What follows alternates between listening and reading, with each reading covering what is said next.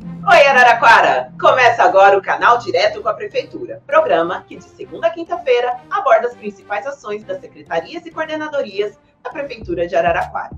E hoje, 31 de outubro, encerramos o mês de outubro. Porém, todas as ações voltadas para a prevenção do câncer de mama do Outubro Rosa não param com o término do nosso mês. Seguindo a, a conscientização sobre o Outubro Rosa, recebemos no canal direto de hoje a assessora especial de políticas LGBTQIA+, Érica Matheus. Boa tarde, Érica. Boa tarde, boa tarde, gente. Érica, é, recentemente, pesquisas apontam né, que dentro da sociedade LGBTQIA+, é, teve uma crescente nos casos de câncer, é, principalmente entre as mulheres trans. É, quais são as causas que levam as mulheres trans a desenvolverem essa, essa doença?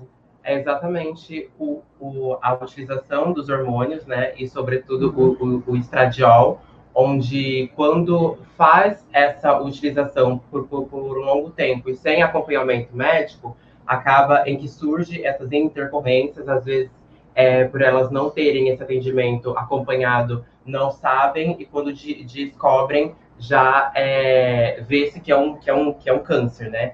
É, Estima-se que mais ou menos é, as mulheres trans elas passam a ter essa, essa propensão após 15, é, 15 é, anos ou mais de utilização hormonal. Ah, sim. Então, me, então isso é causado principalmente por aquelas que não fazem o tratamento para a sua transição, não fazem o tratamento diretamente com o médico, sim. fazem por conta. Sim.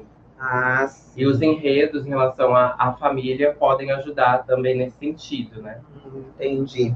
E hoje, dentro da área da saúde, uma mulher, né, trans, enfim, ela tem os mesmos direitos que uma mulher cis hétero em exames de rotina, como a mamografia?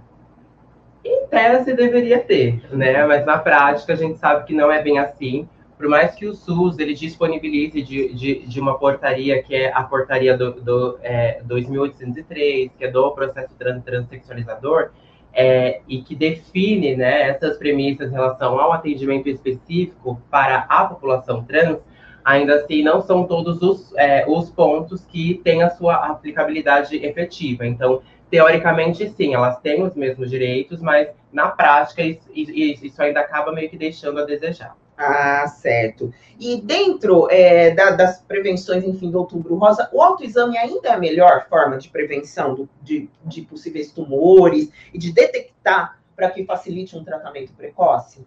Com certeza. E, e, e, esse autoexame ele tem que vir acompanhado em relação é, à conscientização, né? E ao, e ao acompanhamento dessas mulheridades frente a esses espaços em relação à saúde. A gente sabe que não são todas que que, que têm esse acesso por, por vários aspectos, mas esse autoexame com a conscientização ainda são é, os, os, os melhores passos. Ah, perfeito. Nós temos aqui a participação dos nossos internautas, como Giovanni Giorgetto e o Ney Luiz, desejando uma boa tarde para nós. Boa tarde para vocês também. É, Érica, dentro da população LGBTQIA, é, constantemente as pessoas sofrem discriminações né, dentro de ambientes médicos, né, sejam esses públicos ou particulares. Você acredita que o medo de sofrer qualquer tipo de discriminação afasta essa parcela da população de procedimentos simples como as consultas de rotina?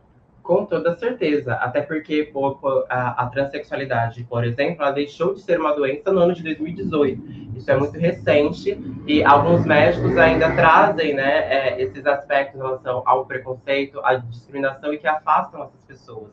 Então, isso é, acaba afastando ela desses âmbitos de, de saúde e, consequentemente, dessa conscientização toda, né? Ah, perfeito. E aqui em nossa, no nosso município, existe um diálogo entre a sua assessoria e a, a Secretaria de Saúde em geral, enfim, para que sejam assegurados os acessos básicos, os direitos básicos de acesso à saúde no município? Com certeza. Eliana Onaim e a Talita são, assim, perfeitas nesse sentido, principalmente a doutora Talita, em que a gente sempre tem dialogado, né? É, frente às demandas que a população LGBT traz em relação à saúde, principalmente a, a população trans. Já vou dar um spoiler que logo, logo vem algumas no, no, novidades em relação à população trans antes que o nosso ambulatório ele seja de fato efetivado. Então, sim, a gente tem tido essa boa é, re, re, relação com a secretaria, né? Exatamente para ajudar para que essas LGBTs elas não só sejam bem atendidas, mas como as equipes sejam bem estruturadas e capacitadas para atender essas especificidades. Ah, ótimo. Então é isso. População LGBTQIA. Aqui na cidade de Araraquara, o preconceito e a discriminação na área da saúde está sendo combatido desde Exatamente. o início. Né, para que todos, todos os direitos que no, todos nós temos sejam assegurados. É, e dentro da cidade de Araraquara, Érica, como assessoria especial de políticas LGBTQIA, ajuda e trabalha para reduzir os casos de câncer de mama dentro da população que ela acolhe? Bem, a gente tem um programa que chama Saúde e Cidadania LGBTQIA, que é em parceria com a saúde, exatamente para que a gente é, faça periodicamente essas, é, é, essas conscientizações, faça essa busca ativa e nesses meses né, é, em que tem essas marcas como outubro e novembro, a gente traz a pauta para que a população trans também tenha a sua, a, a sua visibilidade em especial. Em dezembro, na Câmara, foi aprovado no ano passado é, o dezembro violeta, que é para o câncer de próstata e câncer de, de, de mama em relação à, à população trans. Então, nesses três meses aí uh, anuais, a gente sempre vai estar reforçando e, e, trabalhando essa conscientização, além daquilo que a gente já faz no ano todo. Ah, sim. Então, a conscientização aqui começa em outubro e termina em dezembro. E continua aí com o nosso pro, pro, programa Saúde e Cidadania. Ah, perfeito. Érica, mais uma vez, muito obrigada por comparecer ao nosso programa, por apresentar a população de Araraquara, principalmente a população LGBTQIA+, que ela tem sim seus direitos, que eles são, são e estão sendo assegurados pela assessoria que você coordena, né? Então, agradeço mais uma vez a sua participação no programa. Eu que agradeço, gente. Foi ótimo. Desejamos a todos vocês um ótimo início de semana. Lembrando que este programa, assim como os demais, continuam disponíveis em todas as plataformas digitais da Prefeitura de Araraquara. Uma ótima tarde a todos. Tchau!